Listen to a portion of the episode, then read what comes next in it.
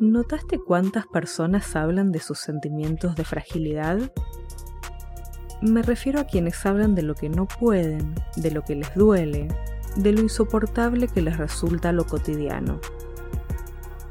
Cualquier estímulo exterior impacta en estas existencias vulnerables generando consecuencias inesperadas y desproporcionadas al poder personal de cada uno.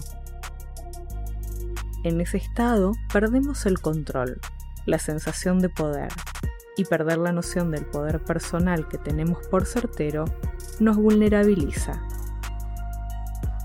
Cuando estamos frágiles, cada palabra resuena con mucho más peso, con mucho más eco. Cada acción mal calculada en nuestra dirección y cada inacción en el mismo sentido se convierte en un impacto fatal que lastima. Todo es gigante y nos amenaza. Sin embargo, fácilmente olvidamos que otras personas a nuestro alrededor también están así y así les impacta también desde su lugar.